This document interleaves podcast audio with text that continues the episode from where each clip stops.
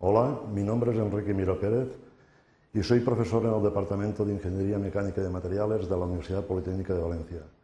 En esta presentación vamos a hablar de la estructura cristalina y granular y su influencia con las características mecánicas.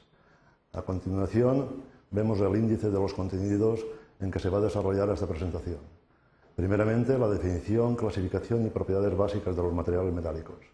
A continuación, el proceso de obtención general de metales, la formación de la estructura cristalina y sus tipos, la definición de las resistencias cristalinas, el comportamiento mecánico en materiales metálicos, la variación de las propiedades con la recristalización y al final unas conclusiones. Bien, para empezar el tema, hablaremos de esta definición de metales y su clasificación, aunque va a ser una clasificación general. Los metales son sustancias inorgánicas que están compuestos de uno o más elementos metálicos. La mezcla de dos o más metales se denominarán aleaciones y estas se clasifican en general en aleaciones férreas y las no férreas. En cuanto a propiedades generales, dependerán prácticamente todas ellas de su enlace y, lógicamente, este enlace va a ser el metálico, o mejor dicho, predominantemente metálico. Son resistentes y pueden ser plásticos o frágiles a temperatura ambiente y algunos son incluso resistentes a altas temperaturas. Son buenos conductores térmicos y eléctricos, también derivado del, enlace atómico que hemos comentado, metálico, y presentan brillo metálico.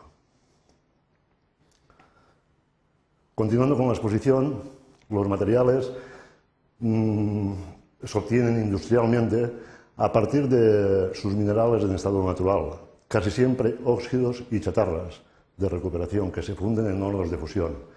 Eh, cuando empleamos óxidos y chatarras de recuperación nos estamos refiriendo a la obtención de metales en primera fusión, esto es, para la obtención de metales prácticamente con eh, la pureza mayor posible. A continuación añadiríamos fundentes y compuestos para lograr que los metales tengan la menor cantidad de impurezas posibles. Una vez el metal con la pureza y composición necesaria y en estado líquido, se procede a la colada en moldes que tienen un tamaño variable, que reciben el nombre de lingoteras o bien en moldes de piezas. Aquí cabe también hacer la distinción en cuanto a la obtención sea de primera o de segunda fusión. O, eh, emplearemos moldes de piezas en el caso de la fundición de segunda fusión.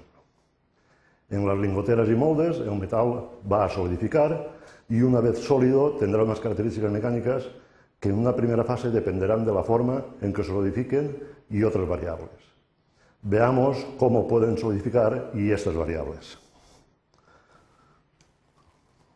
Bien, en esta diapositiva nos vamos a detener un poco eh, para explicar detenidamente cuál es la estructura, cómo se va a formar esta estructura cristalina y su proceso de solidificación. Los metales, por el simple hecho de solidificar, forman una estructura cristalina. Esta estructura cristalina puede tener distintas formas geométricas representadas en la parte inferior de la pantalla derecha, esta parte de aquí. Entonces en ella vemos tres formas cristalinas principales, la cúbica centrada en el cuerpo, la cúbica centrada en las caras y la hexagonal compacta. Eh, cabe apuntar que eh, esta es solamente una parte de las formas cristalográficas que se pueden presentar, ya que en realidad existen 14 redes diferentes agrupadas en, siete sistemas. Pero aproximadamente el 90% de los materiales metálicos cristalizan en estas tres que acabo de comentar.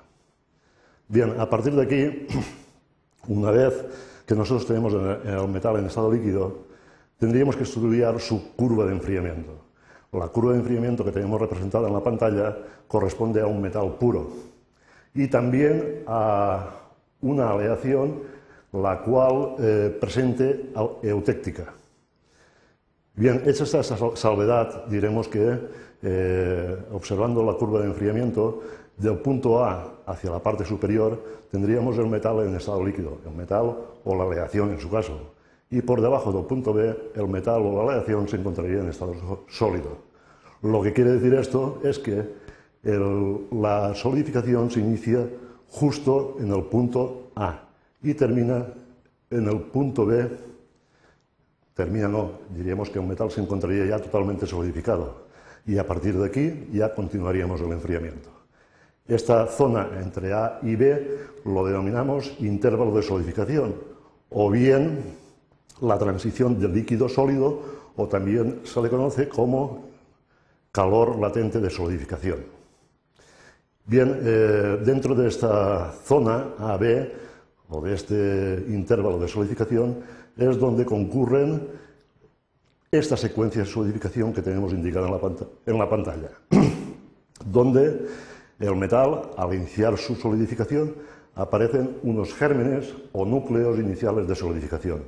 Estos gérmenes o núcleos iniciales de solidificación se van desarrollando eh, en función del tiempo, a lo largo del tiempo, hasta que eh, alcanzan unos tamaños determinados.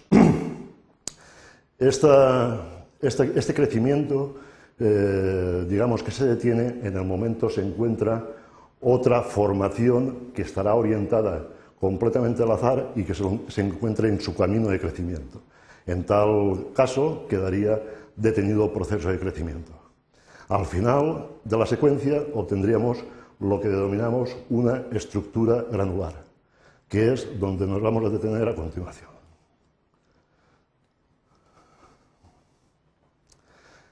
Si hiciésemos una ampliación de esta estructura granular, eh, veríamos esta observación, digamos, esquemática y sería la que veríamos prácticamente en el microscopio. El material metálico, que está formado por esa estructura granular, cada grano tiene su orientación cristalográfica propia, indicada por las líneas paralelas que vienen dibujadas en el esquema. Eh, al tener esta orientación cristalográfica propia, tiene un nombre que se designa como cristalitas. Y el conjunto total, eh, este conjunto que estamos viendo en, la microfotografía, en el esquema, se recibe un nombre de agregado policristalino. Sin embargo, eh, cada uno de los granos sería lo que se denominaría un monocristal. Bien, en esta diapositiva y en la figura que estamos señalando, eh, vemos unas líneas más o menos eh, poligonales, la cual nos designan el borde de grano. O sea, ese borde de grano sería el que conformaría la estructura desordenada, puesto que es donde ha quedado interrumpida la cristalita en cuestión. En la parte interna del grano tendríamos las cristalitas, tal como hemos mencionado, y esta sería la materia cristalina. Luego el borde de grano sería materia morfa y el interior del grano es la materia cristalina. Ambas se nos van a comportar de distinta forma en cuanto a resistencia cristalina se refiere. Cabría mm, apuntar el que el borde de grano, debido al desorden de la red que estamos comentando, son las regiones de máxima energía. O sea, cualquier transformación a posteriori que tuviésemos que, realizar eh, se iniciaría en este borde de grano. Incluso simplemente la fusión. ¿eh? La fusión también se iniciaría en este borde de grano. Es importante reseñar que incluso las corrosiones que se puedan presentar en la práctica, en el uso habitual de, este metal o de esta aleación, también se iniciarían en el borde de grano. En general, la estructura eh, cristalina perfecta no existe, no, es posible. ¿eh? Siempre posee imperfecciones. E imperfecciones que afectan a sus propiedades mecánicas y eh, que se denominan dislocaciones y maclas. Pero esto entraríamos eh, en, otra exposición. Bien, en cuanto a los tipos de deformación de un metal metálico, eh, son dos principalmente y prácticamente las conocemos todos. Es la deformación elástica y la deformación plástica. En realidad, eh, la deformación elástica es un comportamiento como si de un muelle se tratara Bajo la aplicación de un esfuerzo, este material tenderá a deformarse, pero cuando cesa el esfuerzo, el material recupera su forma inicial, con lo cual eh, no, se, produce ningún tipo eh, de perturbación. Sin embargo, con la deformación plástica, a partir de un cierto esfuerzo, el material queda con la forma que le hemos dado tras la aplicación de ese esfuerzo. Ese punto a partir del cual la deformación deja de ser elástica para pasar a ser plástica, es la que denominamos como límite elástico. y si continuase la deformación plástica veríamos que eh, paulatinamente, poco a poco, eh, tenemos que aplicar cada vez mayor cantidad de esfuerzo para producir esa deformación. Ese aumento de resistencia a la deformación plástica es lo que se denomina acritud. Esquemáticamente lo podemos ver en la diapositiva, eh, inicialmente bajo el aspecto de un monocristal, inicialmente el material en reposo, Posteriormente, nosotros aplicamos un esfuerzo cuyo esfuerzo es inferior a F sub E, o sea, al límite elástico, y en el momento sobrepasemos ese valor del límite elástico, se produce el corrimiento, el deslizamiento cristalino y aparece eh, la deformación plástica o permanente. Estas deformaciones se producen eh, dentro de un monocristal, se producen en ángulos de 45 grados. Y basándonos en la forma de cristalización, eh, cabría ampliar en que si se tratase de una red cúbica centrada en las caras, existen, según los índices de Miller, existen cuatro planos por tres direcciones, que en total hay 12 planos posibles de deslizamiento. Luego, como es eh, el sistema cristalográfico que mayor planos posee, diremos que este sistema es el que em, más fácilmente eh, facilita la deformación plástica. Bien, eh, continuando con el monocristal, imaginemos ahora una varilla monocristalina bajo tracción. Aquí tenemos el esfuerzo F, que en definitiva en la unidad de sección correspondiente a la varilla se transformaría en una tensión. Esta tensión las podemos descomponer en dos componentes, una que sería normal al plano de deslizamiento y otra que sería tangencial.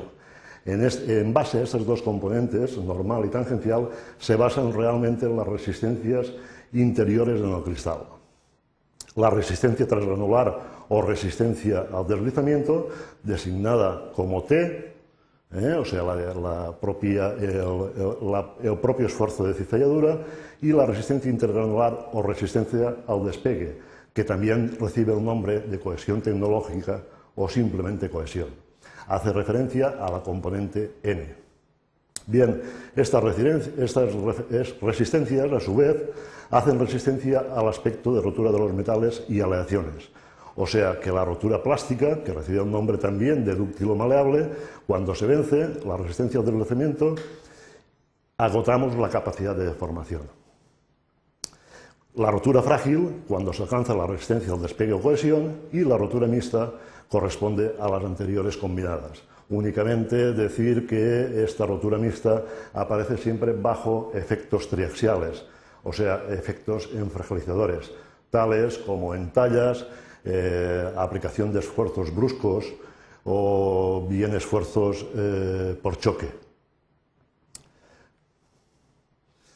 Bien, representando estas resistencias que acabamos de comentar y definir, eh, podríamos construir unos gráficos en los cuales tendremos en el eje de las Y las resistencias de las que hemos hablado y en el eje de las X las deformaciones. El comportamiento plástico correspondería a cuando la resistencia al despegue o cohesión tiene un valor superior a la resistencia al deslizamiento. Por el contrario, el comportamiento frágil correspondería al caso en que la resistencia al deslizamiento es superior a la resistencia al despegue o cohesión. Para el caso del comportamiento mixto, o sea, bajo efectos infragilizadores que he comentado, eh, lógicamente se basan en un material o en un comportamiento plástico, la cohesión siempre está por encima de la resistencia al deslizamiento.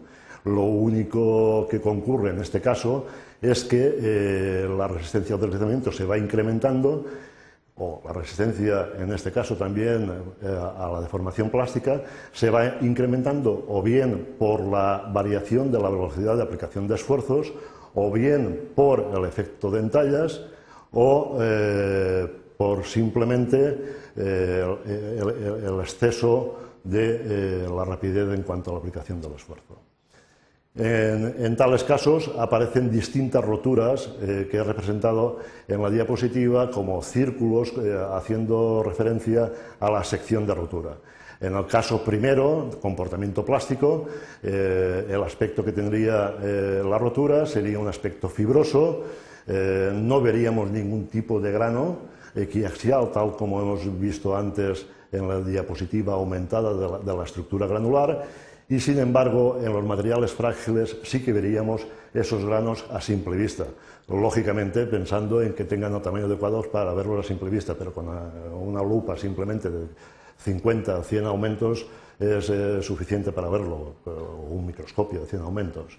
Para el caso eh, de esfuerzos bruscos o por choque o concentración de tensiones tales como el que hemos comentado, aparecería inicialmente eh, el círculo exterior quiere representar la entalla circular en una probeta de sección circular, tales como los demás. Veríamos en, el primer sector la rotura fibrosa gris, eh, no tiene brillo, y sin embargo en la parte interna veríamos la estructura granular observaríamos los granos y tiene un brillo eh, mucho más acusado que eh, la, estructura, eh, la rotura plástica.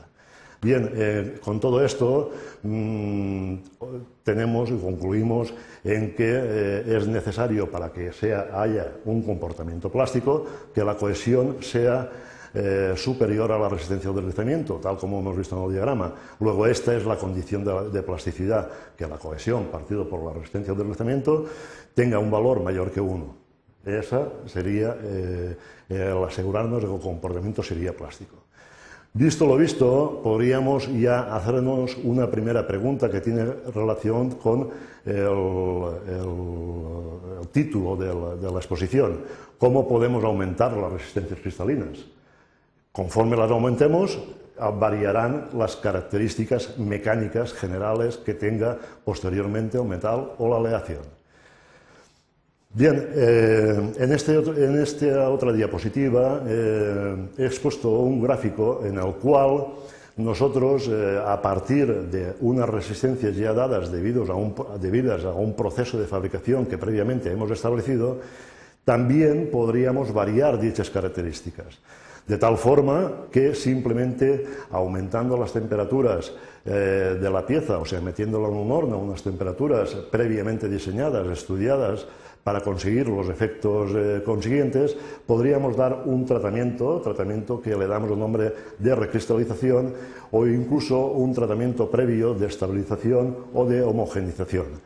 Entre las dos líneas de trazos verdes es el intervalo de recristalización, o sea, el intervalo de temperaturas donde podemos realizar ese tratamiento térmico. Eh, elevando a esas temperaturas, veríamos cómo desde una estricción determinada, que es el estrechamiento que se produce en un ensayo de tracción en una probeta, veríamos cómo aumenta la estricción, o sea, esto es una condición de plasticidad. Pero, sin embargo, una mucho más visible, por ejemplo, sería el alargamiento de esa probeta bajo un ensayo de tracción o bajo un esfuerzo. Entonces vemos cómo aumenta el alargamiento, o sea, estamos aumentando las condiciones de plasticidad. ¿En base a qué? En base a que el tamaño de grano lo estamos aumentando. ¿eh? Luego estamos viendo que a mayor tamaño de grano aumentan las condiciones de plasticidad y antes veíamos que en la disminución del tamaño de grano eh, aumentamos las características mecánicas, tales como tensión de rotura, límite elástico, tenacidad, etcétera. Eh, para seguir con el diagrama, la resistencia a la tracción, debido a ese aumento de grano, también disminuye y eh, disminuye la resistencia eléctrica, o bien aumenta la conductibilidad, que es una propiedad fundamental en las aplicaciones eléctricas y electrónicas eh, necesarias en metales para darles la máxima conductibilidad en su caso. Como conclusiones finales, mm, hemos visto que desde el proceso de fundición podemos utilizar técnicas para obtener las mejores características mecánicas posibles. Las investigaciones en este campo consisten en deducir el comportamiento global de los agregados policristalinos a partir del comportamiento elemental de sus granos, o sea, de los monocristales. Las técnicas, las hemos visto, se basarán fundamentalmente en modificar la estructura cristalina intentando conseguir que el grano sea lo más pequeño y regular posible, variando las velocidades de nucleación, velocidades de crecimiento y velocidad de enfriamiento, que son las variables que podremos, eh, digamos, alternar para conseguir mayores o menores tamaños de grano. Con ello aumentaremos muy considerablemente las distintas orientaciones cristalográficas, así como la superficie de borde de grano. y consecuentemente la resistencia al deslizamiento y la cohesión. Y como consecuencia las características mecánicas en general. Este párrafo es el que eh, responde a la pregunta que antes hacía. Las roturas mixtas eh, son debidos, como ya he dicho, a efectos triaxiales que enfragilizan el material y no son deseables aunque en cualquier caso eh, veamos que los resultados en cuanto a tensión puedan incrementarse debido a, a estos efectos externos, pero ya digo que no son deseables. Esto es todo, muchas gracias por su atención.